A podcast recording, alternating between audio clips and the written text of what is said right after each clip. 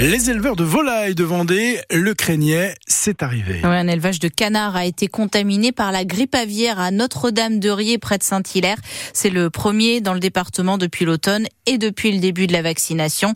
Euh, les éleveurs vont donc devoir être encore plus prudents, explique le président de la Chambre d'agriculture de Vendée, Éric Coutan. La difficulté du chantier, c'est qu'on sait qu'on a pu se protéger avec le vaccin qui permet en fait euh, d'éviter la, propagation. En fait, hein. ça protège à la fois les animaux, mais le niveau de diffusion est du coup euh, réduit. Malgré tout, euh, on sait que comme pour tous les vaccins, c'est pas du 100% complètement, comme pour la grippe, comme pour le Covid. Mais évidemment, tout le monde a monté encore d'un cran en termes de surveillance des cheptels, des troupeaux. Un des éléments quand même qu'il faut qu'on prenne en compte, c'est le fait qu'on a quand même moins d'animaux en élevage en ce début d'année, puisqu'en fait les festives, ça a été abattu pour Noël et le jour de l'an. Donc en fait, on n'a pas des niveaux de chargement trop élevés. Et puis euh, le cas d'influenza se trouve dans une petite région où en fait il y a une faible densité d'élevage quand même. Mais on reste extrêmement vigilant dans les jours qui viennent, surtout avec un temps comme on a eu avec du vent, ça propage le virus. On attend de voir un peu quand même. Hein. Et donc pour éviter au maximum que la grippe aviaire ne se propage, un périmètre de surveillance a été mis en place dans un rayon de 10 km autour de l'élevage contaminé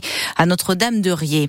Euh, le ministre de la Transition écologique, Christophe Béchu, promet d'agir rapidement pour aider les victimes des inondations dans le Pas-de-Calais, alors que le second épisode de crue exceptionnel est toujours en cours. L'une des urgences, c'est le curage des fossés pour éviter d'autres euh, débordements.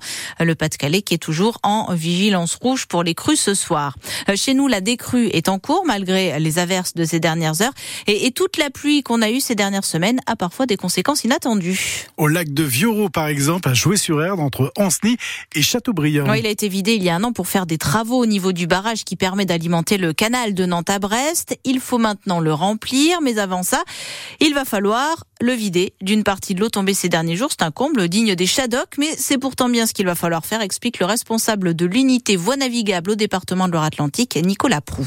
Ça aurait pu être euh, bénéfique pour le remplissage à venir, mais ces précipitations sont trop rapides et en fait elles ne garantissent pas la sécurité euh, des ouvrages pour une remise en eau euh, selon les règles de l'art. Donc du coup, en fait, on est obligé de faire baisser encore le niveau du réservoir pour permettre d'ouvrir la brèche dans ce qu'on appelle le bâtard d'eau qui protège le réservoir pendant les travaux. Donc pour pouvoir faire cette ouverture dans la brèche, il faut absolument qu'on ait moins d'eau, qu'on ait un niveau d'eau acceptable, mais euh, en gros, euh, ces précipitations de ces dernières euh, journées là ne participeront pas au remplissage malheureusement du réservoir elles auraient eu lieu dans une semaine ou deux, peut-être qu'on en aurait profité davantage pour remplir Viro. Le lac de Vuron, Loire-Atlantique, il va donc falloir vider dans les prochains jours avant la remise en eau. Normalement, au printemps, la majeure partie des travaux sera terminée. La famille d'Alain Delon est en train de se déchirer. c'est un peu Dallas chez les Delon. Accrochez-vous bien, c'est pas facile à suivre. Alain Delon et sa fille Anouchka annoncent porter plainte contre Anthony Delon, fils de l'un et demi-frère de l'autre, pour diffamation. Pourquoi? Parce que dans un entretien au magazine Paris Match, Anthony Delon annonce lui-même avoir déposé une main courante contre Anouchka parce qu'elle lui aurait caché l'état de santé de leur père. En fait, David Giacomo, le résultat de tests cognitifs que la star a passé entre 2019 et 2022 euh, pour évaluer le fonctionnement de son cerveau. Ces tests démontrent une dégradation cognitive de son père, assure Anthony Delon, qui, selon ses mots, place la star âgée de 88 ans en position de faiblesse psychologique et de vulnérabilité. Dans cette interview accordée à Paris Match, il reproche à sa demi-sœur Anouchka de lui avoir caché ses mauvais résultats médicaux passés en Suisse ces dernières années. De quoi faire bondir le principal intéressé. Alain Delon, par le biais d'un communiqué de son avocat, se dit extrêmement choqué du déballage médiatique orchestré par son fils, choqué aussi qu'Anthony ait affirmé dans cet entretien qu'il y avait de fortes chances que son père ait vécu son dernier Noël. Au-delà de sa plainte pour diffamation, Alain Delon dit étudier les procédures nécessaires pour faire cesser les menaces contre lui et contre sa fille.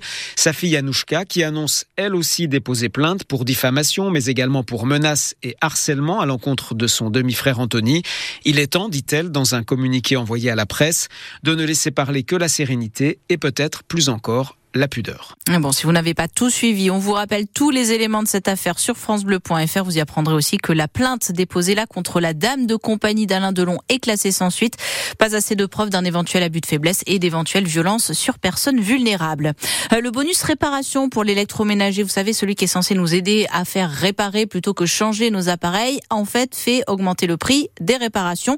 Une hausse de 10 à 15 selon l'association de consommateurs CLCV qui estime que les réparateurs ont profité de l'aubaine. C'est parti pour le tournoi de France à Nantes. ce tournoi de préparation à l'Euro de handball qui commence la semaine prochaine en Allemagne avant le match des Bleus ce soir contre la Tunisie.